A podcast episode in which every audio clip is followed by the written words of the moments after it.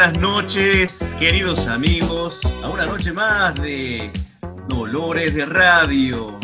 Y como ya es habitual en estos últimos meses, continuamos cada uno haciendo cebo desde su casa, transmitiendo cada uno como puede, con los elementos que le correspondan de acuerdo a las categorías de, de posibilidades tecnológicas. Así que bueno, yo estoy acá con un pequeño micrófono, esos de karaoke de niño, y eso es lo que se puede. Bueno, eh, estamos yo acá, quien les habla, Walter Gale, y del otro lado está mi amigo Navi Mangosta. Buenas noches, Walter Cale, Gustavo Legui, América y el mundo por internet. Qué efusivo, qué efusivo saludo. Faltó el universo. En cualquier momento nos largamos por el universo. ¿ah? Vamos a mandar algún tipo de señal para un encuentro cercano con aquel tipo. ¿De, qué, vamos a hablar hoy, Walter? Y bueno, el tema que se nos había ocurrido en la.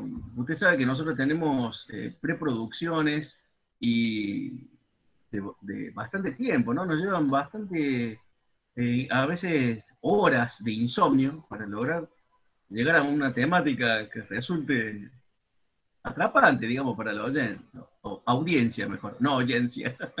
y bueno, el tema que hoy hemos elegido es el humor, el humor y los humoristas.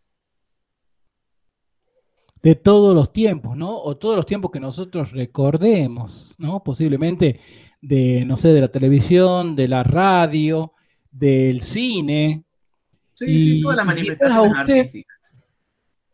Quizás usted decía de mm, de algunos escritores, ¿no? O alguna, algunas partes de escritos así humorísticos en la historia, ¿no? Sí, sí, totalmente. Vamos a tocar, tratar de tocar por lo menos, abarcar todos los espectros donde puede haber manifestado el humor en sus diferentes variantes, porque también vamos a tratar de circunscribirnos, aunque como decía Jardier Poncela, que un gran humorista español, intentar definir el humor es como querer clavar las alas de una mariposa con un poste telegráfico en aquella época había telégrafo, ¿no? Pero es, algo así, es muy difícil la definición del humor. Pero vamos a intentar un pequeño acercamiento y después ya hablar de los humoristas, que en realidad es lo que más nos interesa hoy. Sí, y sobre todo, eh, a mí me interesaría que usted, como conoce mucho de, Grecia, de la Grecia clásica, este, hablemos también, ¿se acuerda de la película El nombre de la rosa? Que todo da vuelta acerca de unos libros que hablan del humor, ¿no? Y estaban como, como censurados, ¿no? Por cierta parte de esa abadía, ¿no? Podemos hablar a qué libros se referían, etcétera, ¿no? Y el por qué, ¿no? También. Sí, totalmente, totalmente, lo vamos a tocar porque aparte es un muy, muy lindo libro ese. ¿Le parece si vamos, Navi, con un temita musical y luego ya desarrollamos el tema? Sí, una pequeña pausa de tres minutos. Vamos nomás. Bueno, regresamos después de este pequeño momento musical. Eh, vamos a hablar del humor, pero el humor así, ¿no? De, todos los tiempos y los humoristas. Y a mí me gustaría que justamente lo que yo le había preguntado en, la, en el bloque anterior, si podría empezar con eso, ¿no? Porque yo siempre tuve esa curiosidad. Cuando vi la película, El nombre de las rosas, el nombre de la rosa, perdón, y también leí la novela, ahí hacen referencia, en un, digamos en un momento, vamos a hacer un, pequeño resumen de lo que es la película. En una abadía en el siglo XIII, creo, o, XII, o por ahí, eh, digamos en medioevo, este, suceden ciertos asesinatos y los asesinatos dan vuelta alrededor de ciertos libros, ¿no? Una biblioteca, envenenamientos, etc. Un investigador que es otro religioso, pero que viene de, otro lado, era William de Baskerville, un inglés, él hace como una especie de detective. Y la cuestión es que básicamente había libros prohibidos que hablaban del humor. Era eso, ¿verdad? Ahora, ¿qué libros eran esos que pretendían ocultar con esos asesinatos? Eh, en realidad se trataba de un libro, y supuestamente era un libro perdido, porque está basado en la obra, la poética de Aristóteles. La poética toca la tragedia y la comedia, pero es una obra trunca, digamos, no está terminada. Eh, parece que creo que eran apuntes que iba tomando Aristóteles para dar clases. Y mm, se ocupa principalmente de la tragedia en todo el libro. Y como que la segunda parte, que es la que está perdida, es la comedia. Y esa es el libro que están traduciendo eh, estos monjes, porque veo que hay unos monjes que son eh, traductores, que se ocupan de, las traducciones del griego al latín, y, bueno, empiezan a leer y empiezan a hacer unos, pequeños garabatos y dibujos humorísticos al, al, borde del libro, y esos son los que mueren. Y porque el, el encargado de la biblioteca era un fanático, el, no me acuerdo cómo se llamaba el personaje, George, George, ahí está, me acordé, George, porque era ciego y había tomado el modelo de Borges. Claro, una referencia, ¿no? A Borges. Sí, una referencia a Borges, ahí me acordé. George, el hermano George. Entonces, em, el hermano George tenía la postura que tuvieron, tuvo un pequeño grupo de sectarios, digamos, de que eh, en el Evangelio nunca había figurado que Cristo riera. Por lo tanto, estaba prohibido era obra del demonio la risa. Y mm, entonces, bueno, se van encontrando con esto y con la obra esta de Aristóteles. ¿Y qué, cuál es, qué es lo que plantea la obra de Aristóteles? Para hacerlo cortito, así pasamos a otro tema. Eh, la tragedia empieza bien y termina mal. Ese es lo, básico, digamos, la estructura básica. Empieza bien y termina mal y aparte eh, es, de carácter purgativo, es decir, catártico. nos va eh, liberando de nuestras pasiones. Nos recordemos que para los antiguos las pasiones no tienen un carácter positivo como, se entiende ahora. En cambio, la comedia empieza mal y termina bien. Y lo que hace es destacar los vicios y destacar lo grotesco de las personas. Entonces, bueno, pero ese tratado estaba perdido. Y en la novela es el que están traduciendo y es el que genera todo el conflicto y, bueno, una serie de asesinatos. Qué interesante, ¿no? Eh, qué interesante que se haya, que se prohíba el humor, ¿no? Y la risa, porque me acuerdo que hay un momento del diálogo de este, de este monje ciego que dice eh, que están discutiendo ahí con, con, justamente con William de Baskerville y le dice que la risa deforma la cara del hombre. O sea, es como que ese lo, semeja un simio, dice. Exactamente. Pero, y el otro le responde, pero los simios no ríen. Entonces no es posible eso que estás diciendo. Es muy interesante. Sí, sí, sí, sí. Bueno, es, la novela de, del muchacho este, de Beco, se basa, digamos, en una, una, secta, pero muy ínfima, tenía esa, esa postura, porque, por ejemplo, eh, Santo Tomás de Aquino, también del siglo XIII, eh, él enseña que la eutrapelia es una de las, una de las grandes virtudes. La eutrapelia es la virtud del humor. El humor, digamos, siempre, eh, para Aristóteles, por ejemplo, está en el justo medio. De un lado está la agroiquía, que es el carácter amargo, él dice, eh, es el carácter adusto que tiene la gente del agro, la gente del campo, el carácter serio, agroiquía, y del otro, la bomología, es ese carácter burlón. Y de la pomología viene de aquellos que comían los restos que tiraban de los sacrificios a los dioses. Eso, las partes de, los alimentos, eh, como buitres, devoraban eso. Bueno, algo de eso tiene el carácter burlón, que se burla y hace leña del árbol caído. Ah, mire. Ese es muy interesante, muy interesante. Mire, viendo esta cuestión histórica, me hace me hizo recordar que ya en el siglo XIV, con el Ars Nova, había aparecido una obra que se llama el... Ay, a ver, no quiero errarle, ¿no? Eh, algo de Fabel, me acuerdo que era. Román de Fabel, creo que es así. Digo, porque tendría que tener un poquito de pudor de acordarme lo mejor, porque esto es que lo que yo doy en historia, ¿no? Y se trata de, de, de toda una parodia de, acerca, por ejemplo, de las autoridades religiosas, de los nobles, ¿no? Y están, eh, por ejemplo, eh, sí, caricaturizadas, sería en forma de animales. El asno, que es Román de Fabel, es alguien que es muy lujurioso, este, abusivo, sexualmente hablando, así que siempre está pensando, y eso era, usted sabe, el Papa, ¿no? Ah, bueno, sí. ¿no? E, esa, esa cuestión así de la lujuria, y bueno, estaba así como burlonamente expresado ahí, pero obviamente con un toque de humor, pero un humor muy crítico y un humor, este, bueno, un humor negro, obviamente, ¿no? Que, me hace acordar a, ciertos humoristas actuales, me hace acordar a Capusotto, ¿no? ¿Sabes que precisamente, sí, bueno, el, humor de la, en la Edad Media eh, era muy presente. Digamos, el gran referente del humor en la Edad Media es Rabelais, con Gargantúa y Pantagruel. Son las obras que tienen también, lo que usted señala, tienen un carácter muy escatológico.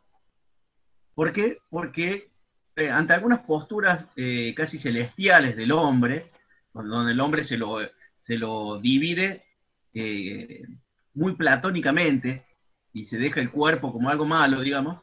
Entonces, estas que no eran prohibidas en aquella época ni por el Estado, ni por los emperadores, ni, por la, iglesia, al contrario, estas trataban de volver al hombre, digamos, a, a, su barro de pie, a, a, los pies de barro que tenía. Entonces, por eso es que eran tan escatológicas. Uno lee las obras esas y se encuentra siempre con flatulencias, con orinadas, eh, bueno, con un montón de, elementos. Eructos. eructos, exactamente. Todo lo que tiene que ver con lo escatológico del cuerpo. De ahí yo me acuerdo, hay una, una, una, sí, unos versos, una pequeña poesía que, está traducida, ¿no? Que dice así. Eh, bueno, no sé si, si, decirlo literalmente, pero voy a, voy a, decir, voy a, voy a tratar de, ser un poco correcto, ¿no? Dice, el flato es un gas comprimido que no sale... No, no, no lo voy a decir, no. Mejor no. Por la duda, no, no vaya a ser que... Pero es de ahí, ¿sabe? Eso, eso sí me acordé yo. Ah, mire usted. Bueno, eso, eso después se recuperó. Por ejemplo, eh, hablando de grandes humoristas, que después vamos a ir, tocando, pero un gran literario, un gran eh, escritor, gran poeta, como por ejemplo don Francisco de Quevedo, estamos hablando del siglo de oro de la literatura en España, eh, tiene un tratado breve, conciso, cortito, que se llama Gracias y desgracias del ojo del C, del Q. Ah. Ajá. gracias y desgracias del ojo del cubo. Claro. Y, donde él, va detallando y haciendo una descripción de las distintas formas que tiene, digamos, esta anatomía corporal nuestra. Y, eso que es un tipo que, escribió grandes obras, eh, y sus obras siempre hay algo, por ejemplo, en El Buscón, que es una de las obras eh, cómicas y picarescas de gran referencia dentro de la literatura, eh, también se encuentra mucho de esto así. Es decir, no era persona que tenían un pudor falso. Mm. La media en realidad era bastante libre, no era tan... tan Ahí usando, usando este, esa, ese apócope, lo voy a decir a la parte del poema que me acuerdo, que era así. El eructo es un gas comprimido que no sale por el Q de puro presumido. Ah, está bueno. Podemos ir a una pausa, ¿no? No, no, está bien. Eh, no, bueno, pero se entendió y no hubo necesidad de, que nos censure Gustavo desde allá de sus controles. Bueno, así. Entonces podemos encontrar que en realidad el humor es algo, y la, sátira, se encuentra en las grandes letras. Es más, ¿saben, Avi, que eh, es considerado como, no sé cómo decirlo, como un arte menor a la comedia? Y sin embargo, los grandes referentes de la literatura, después vamos a meter en otras artes, ¿no? De la literatura, eh, han sido obras de comediógrafos. Por ejemplo, El Quijote. El Quijote es imposible no reírse eh, de, cualquiera de los capítulos que uno agarre. Hasta tiene capítulos muy escatológicos como el de recién, donde está Quijote y, está Sancho sentado eh, haciendo sus necesidades al lado y Quijote no, y Don Quijote no, no sabe, y empieza a oler ese vago que viene. Bueno, Está tremendo el capítulo ese, y, sin embargo es una obra clave de la literatura. Y como él, por ejemplo, eh, Molière. Molière, bueno, las obras de Molière son espectaculares. Si no han podido leer alguna obra de teatro de él, se las recomiendo porque son para morirse de risa. Dolores de Radio por Cacán 90.3, siendo las 20 horas 27 minutos del día 7 de julio de 2021. Estamos acá con Walter Cale, Gustavo Legui, desarrollando el tema el humor y los humoristas de todos los tiempos y, no sé, medios serían, ¿no? Estamos hablando de libros. No, todavía estamos en el siglo XIV recién, ¿no? Sí, sí, todavía no hemos ingresado todavía. ¿Sabe que hay como para tener una pequeña, como dato curioso? ¿Sabe que Kierkegaard es un filósofo danés? Y Kierkegaard distingue entre lo que es el chiste, la ironía y el humor.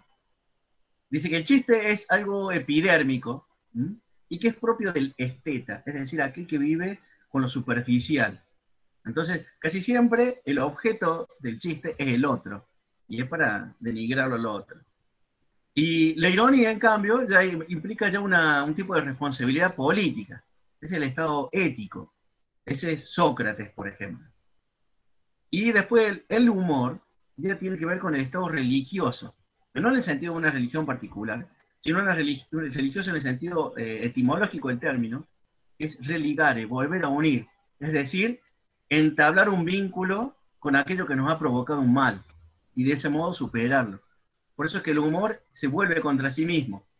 Hay un chiste muy eh, que lo pinta bastante bien, por ejemplo, eh, el doctor Cárdenas ha perdido un ojo en, Villa Mercedes, ¿no? Y le di, todos se quejan, pobre doctor Cárdenas, ¿no? Todos se lamentan. ¿Cómo ha perdido un ojo, no? Y, el doctor Cárdenas dice, oh, para lo que hay que ver en Villa Merced. Entonces, el humor siempre se vuelve contra uno mismo. Gran, grandes referentes del humor, y ahí podemos ingresar ya al tema, eh, por ejemplo, es el pueblo judío.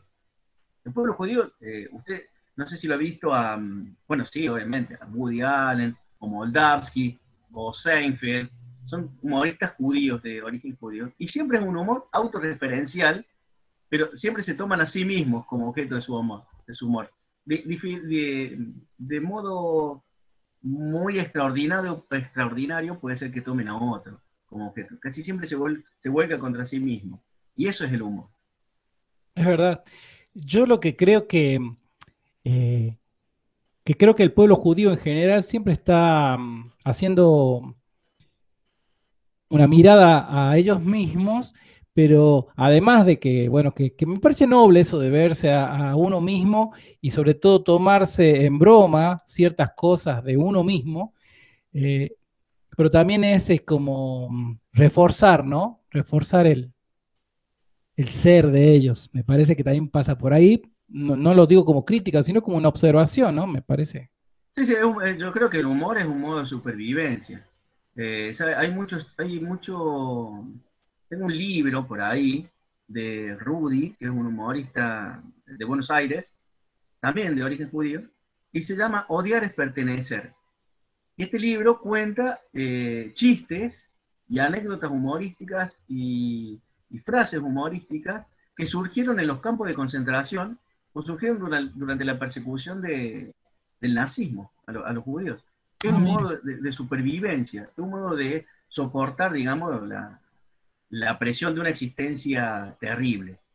Incluso Freud, Freud tiene un libro, se llama El chiste y su relación con el inconsciente. Muy lindo libro, entonces lo recomiendo. aparte trae un montón de chistes, eh, pero habla precisamente de algunos aspectos más psicológicos del ejercicio del chiste.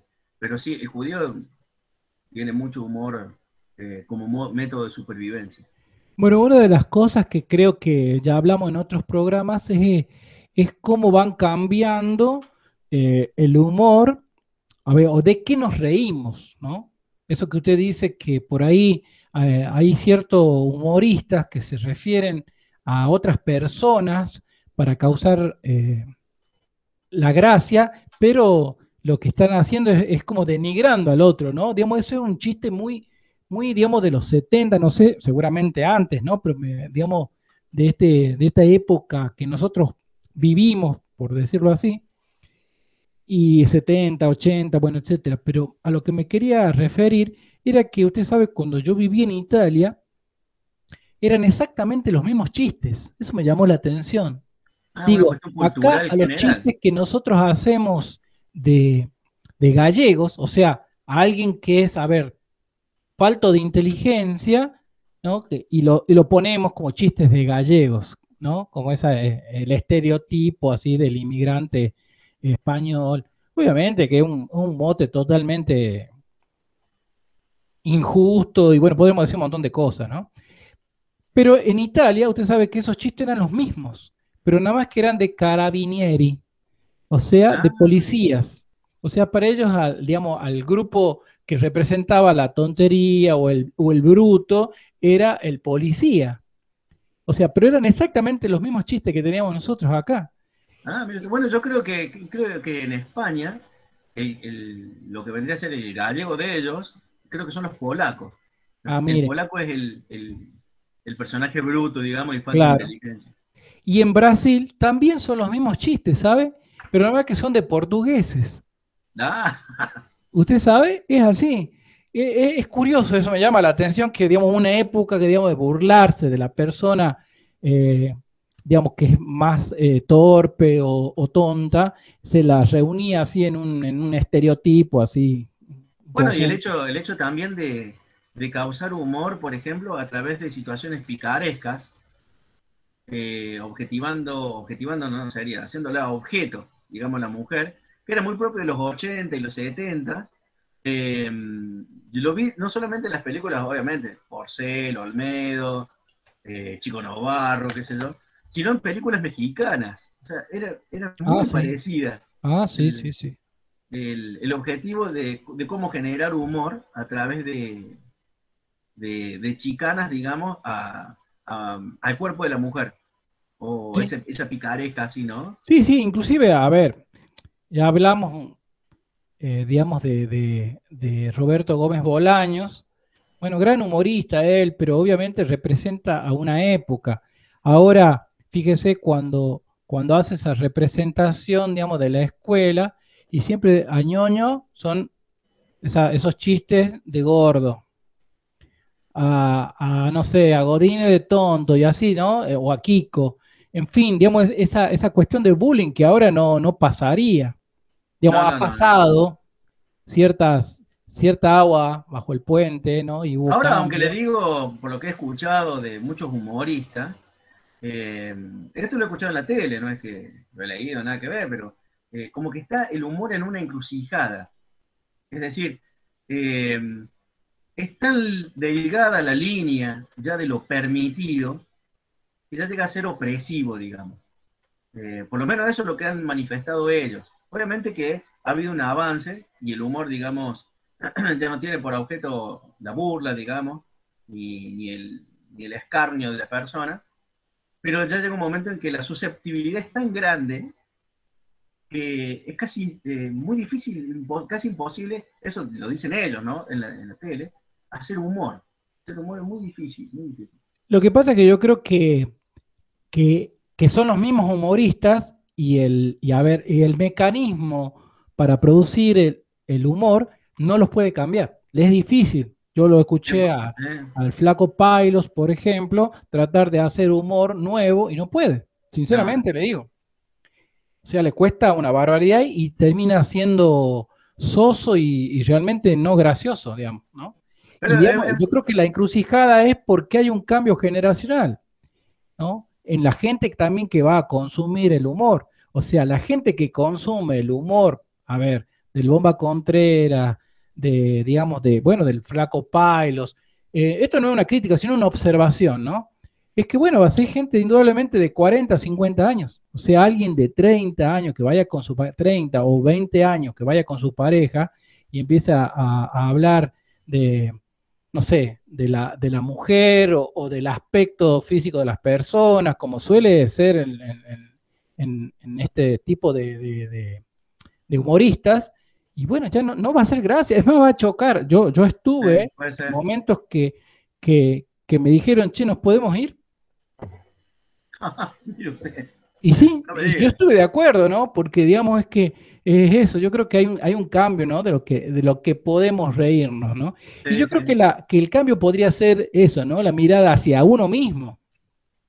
Totalmente, pero aparte hay algo, un elemento que tiene el humor, Navi, que siempre lo ha tenido, eh, y mm, no, no, sé si se está perdiendo o no, no la verdad no, no sabré decirlo, pero hay muchos referentes que lo mantienen, que es, es totalmente eh, lo opuesto a lo políticamente correcto.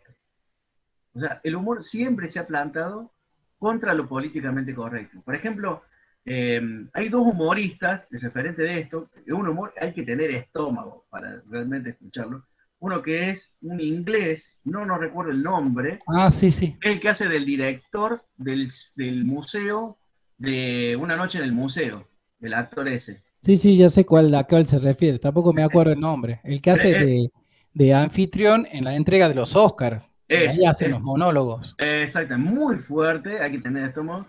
Y el otro, que a, mí me gusta mucho, pero también que es, eh, es totalmente contra lo políticamente correcto es Dave Chappelle, no sé si lo he escuchado. Eh, también, un humor totalmente subido de, tono y que baja caña a todo el mundo, ¿no? O sea, yo creo que una de las características del humorista es eso. El humorista tiene algo de moralista, en el sentido no, no es que te quiere educar, sino que destaca precisamente los vicios de lo que estamos hechos todos y los exagera y es, un, poco de, llamarte la atención para que vuelvas al centro. Eso es lo que tiene el, humorista y el, humor en general también. El buen humor, ¿no? Eh, me recuerdo en estos momentos eh, el humor del Tato Bores. El humor del Tato Bores, yo cuando era chico ni lo, no, lo entendía. No, no, ni sabía, hasta que lo empecé a ver grande, lo comprendí y vi por dónde iba, e incluso conseguí sus monólogos en un libro, y la verdad que son asombrosos, muy buenos, muy buenos, muy buenos. Admirable. Bueno, esta, esta cuestión de la mirada y poder hacer humor a partir de justamente de, mirarse a uno mismo, yo lo vi a un humorista que se llama, que es también actor, ¿no? Rock, eh, ¿cómo se llama? Un, actor negro. ¿Cómo es que? Ah, Rock Hudson. No, no, no, es nuevo. ni sabes quién es Rock Hudson. No, es, nuevo. El tema es que él, por ejemplo, empezaba a hablar, dice, ustedes saben que me divorcié, ¿no? Entonces la gente ahí aplaudió, ¿no? Y él dice, no, escuchen, no, no, ¿cómo van a aplaudir eso? No aplaudan. Dice, va, al menos que sean abogados. Ah. El tema, que a partir de ahí empezó a hablar de él, de él y cómo llevó la situación esta del divorcio. Y, empezó a decir, esto, esto es feo, dos personas que, que planificaron una vida juntos y de pronto empezar a separarse y empezó a, contar algunas cosas graciosas de eso, pero de esa mirada de él. Yo creo que por ahí eh, viene la, nueva cosa, ¿no? Sí, Porque sí, bueno, a, a burlarse de los demás. Los monólogos de los Villay Gordillo, ¿por, ¿por, qué? Porque uno Exacto. Eh, se vuelven contra su propia vida, digamos, su infancia, y uno se siente representado y le causa mucha gracia porque Exacto. es cierto, es verdad, es verdad. Exacto. Exacto, exactamente. Yo creo hay, que... hay un humorista, eh, Rodney Dangerfield, estadounidense, que también hace ese tipo de humor. Eh, no me acuerdo si era de él el que contaba que la mujer le decía, bueno, acá en esta casa se hace el amor, estés o no estés vos. sí, pero, así era todo siempre, era, era, muy, era bastante feo, así que siempre giraba en torno a eso sus, chistes humorísticos. Eh, ¿Le parece, Navi, si vamos con un temita musical? Antes que se nos duerma Gustavo, porque ya lo veo cabeceando ahí y está salivando los auriculares. Vamos nomás. Bueno, regresamos acá en Dolores de Radio y justamente todo lo opuesto a estos humoristas que se burlan, ¿no? Tenemos lo que acabamos de escuchar. Luis Andrini, ¿no? Ese humor blanco, demasiado para ya era ya transparente de blanco ya, ¿no? Es una cosa, no tenía sabor de nada. Horrible. ¿Por qué se prestaba para eso, Sandrine? el profesor Piola, ¿no? El que entendía a todos los alumnos. Ah, sí. A, ver si puede mover para acá, por, favor. Ah, tenemos que ser todos acá, este, eh, hermano, Dios, y, siempre está, bueno, en fin, usted sabe. Era Igual que las, comedias de Palito Ortega. ¿Recuerda usted las comedias de Palito Ortega? Esa con, con y, Minguito. Y claro, también salía este Carlitos Balán en ese, en ese mismo grupo, ¿no? De personas así de humor blanco. bueno, pero Carlitos Balán es superior a todos esos. Pero por kilómetros. Carlitos Balán es realmente. Si uno se pone a verlo, no sé si, si ha tenido la oportunidad de ver eh, Canuto Cañete, Conscripto, del 7. Muy buena la película. Sí, muy buena, muy buena. Muy, bueno, los juegos de lenguaje que manejaba Carlitos Balá eran fabulosos. Los chistes, muy buenos. Realmente eran muy buenos. Y ah, eso me hizo acordar un humorista que jamás le hemos escuchado una mala palabra. Y eran para matarse de risa, que era eh, Juan Carlos Calabró. Calabró. Calabromas. Sí, sí, sí. A mí también, bueno, para nombrar en eso y no dejar de, nombrar justamente a Luis Andrini, ¿no? Sí, sí. un maestro. Acá, este, Fernando, nuestro compañero Fernando González Bravo, ¿no? De Cacan Rock, que están preparando todo, nos dice Seinfeld, la mejor serie comedia de todos los tiempos. No, Seinfeld es fabulosa, una serie sobre nada. Realmente eh, los argumentos eran totalmente desopilantes, pero eran increíbles. Aparte, la creación de los personajes única, ¿no? Muy bueno. Kramer, genial, genial, la verdad, muy bueno. Yo la vi muy poco, son es que, eran comediantes, ¿no? Eran tres comediantes que, que, digamos, era la vida de ellos, ¿no? ¿Algo así? no, en realidad era Seinfeld el único comediante porque hacía de, de él mismo, de Jerry ah. hacía de él mismo, y que era monologuista, digamos. Y los otros tres compañeros, que bueno, cada uno tenía una ocupación, y era uno un neurótico, el otro un loco, Kramer, así que era fabulosa la serie esa, muy, muy buena, muy divertida, muy divertida. A mí la verdad lo que me gusta es el humor, ese humor grotesco, así un tanto, sí, crítico. Bueno, Capuzoto para mí es lo mejor que está pasando ahora, ¿no? En Argentina.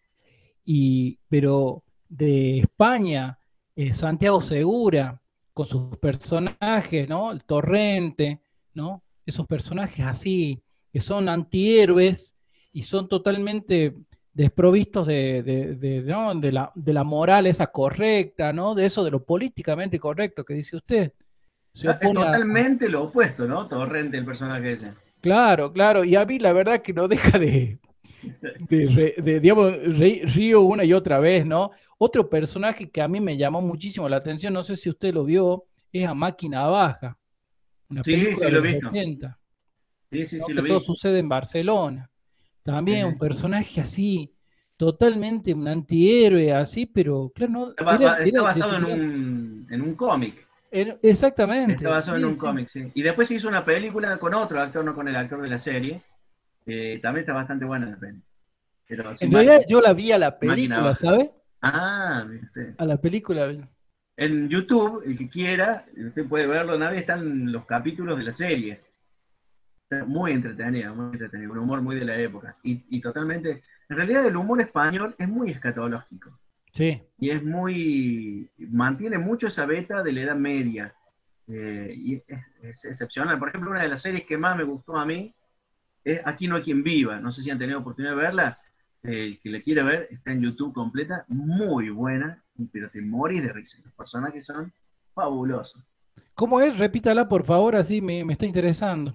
Se llama Aquí no hay quien viva. Ah, muy, muy buena serie. La voy a buscar. todo, sucede sí, en un edificio donde hay propietarios e inquilinos eh, de tres pisos y bueno, todo se va sucediendo, eh, las vicisitudes, digamos, de esta, de esta pequeña comunidad. muy, muy buena. Totalmente recomendable. Y bueno, los españoles tienen una gran tradición ¿no? de, humoristas. Javier Poncela en la literatura, eh, Álvaro de la Iglesia en la literatura. Eh, las películas de Alex de la Iglesia son, no sé si ha visto, sí, la tiene que haber visto, Navi, El Día de la Bestia, eh, La Comunidad, son, aparte de que te morí de risa, son películas con, que realmente te dejan sacudiendo el marote. Muy buena, muy buena. Bueno, lo que tiene eh, Alex de la Iglesia es que las películas tienen un tinte humorístico, pero uno no puede separar a dónde está la parte, a ver, dónde se separa el humor de la tragedia, ¿no? Justamente sí, sí, sí, en eso, en el Día de la Bestia, es tremendo, ¿no? Arranca como si fuese todo como una especie de broma, pero después cuando, cuando, digamos, cuando se acuerda que hay una parte, que hay una matanza así de, indigentes, así en Madrid, ¿no? Que es por esto, por este ser el diablo. Lo, mismo. Claro, claro que es el, dentro de, un diablo. Entonces, ¿eh? Bueno, por ejemplo, eh, otra de Alex de la Iglesia, una de las primeras por ahí, Muertos de Risa, que es también con, con Santiago Segura y el, el Gran Wyoming, también es, eh, es tragicómica, pero no puede dejar de reírte y a su vez es una tragedia terrible, ¿no? A mí yo esa, exactamente, yo a esa película no la pude volver a ver, ¿sabes? Porque me, causaba tanta angustia la situación de estos dos humoristas, ¿no? Sí. a ver, para que la gente lo, lo, entienda, es una pareja cómica que seguramente está emulando a alguien que existió, o la típica pareja el gordo y el flaco, ¿se acuerda? ¿No? Uno que, que domina al otro y domina eh, a base de, no solo de, palabras, sino de, golpes. Y eso es lo que causaba La, gracia, claro, la, claro, la gracia era la cachetada del gordo. Claro, y lo mismo, acuérdense, pasaba con los tres chiflados, y lo mismo pasa con Abbott y Costello, ¿no? Esa, esa dupla que uno domina al otro. Bueno, esto me parece es una referencia a ese tipo de dúo cómico. Y bueno, el tema es que, que e, e, es, es muy rara de ver, ¿no? Porque hay partes que son muy graciosas y otras partes que son muy tremendas. sí, sí, muy terrible, porque empieza una relación de, odio visceral entre los dos. Eh, no, está muy buena, está muy, muy buena, muy buena película, muy recomendable. Todas las reales de la iglesia son fabulosas eh, y tienen esa cuota de humor. Y ahora, recuerda que estábamos viendo, por ejemplo, me parece que lo hemos compartido entre usted y yo, eh, un programa de radio de España que se llama eh, Nadie sabe nada, con Berto Romero y Andrés Buenafuente. Y que tienen un programa, bueno, Andrés Buenafuente tiene un programa en España que se llama Leitmotiv, y Berto Romero tiene una sección llamada El consultorio de Berto. Bueno, es para morirse la risa. Totalmente fuera de lo políticamente correcto. Bueno, justamente de eso, para que nuestra audiencia, bueno, por ahí se interese, hay una cosa que usted me, recomendó y la, verdad que, que, yo no lo pude seguir viendo, ¿no? Esa es que hay un enfrentamiento entre dos personas que es a base de insultos. ¿Cómo, cómo que se llama esa sección? Eh, sí, no, no, me acuerdo el nombre, pero era un nombre en inglés. No lo recuerdo, pero digamos, el otro tenía que destruirlo eh, moral y verbalmente al oponente es una cuestión muy catártica, se, trata así. Y es fuerte de ver, muy fuerte. Es muy fuerte. Yo no, la verdad que yo veía que la gente se reía, claro, porque se lo toma así, ¿no? Hay que tomarlo así, digamos, con humor. Pero la verdad que yo no, no pude, no pude. me parece que, que está en, una, en un piso más elevado que el mío en las cuestiones estas así de, la comprensión del humor. Es que hay que, hay que aguantar, ¿no?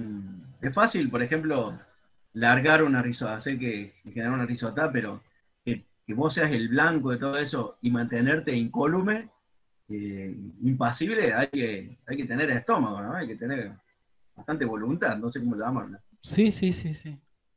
Así que bueno, y, bueno, no sé, dentro de las...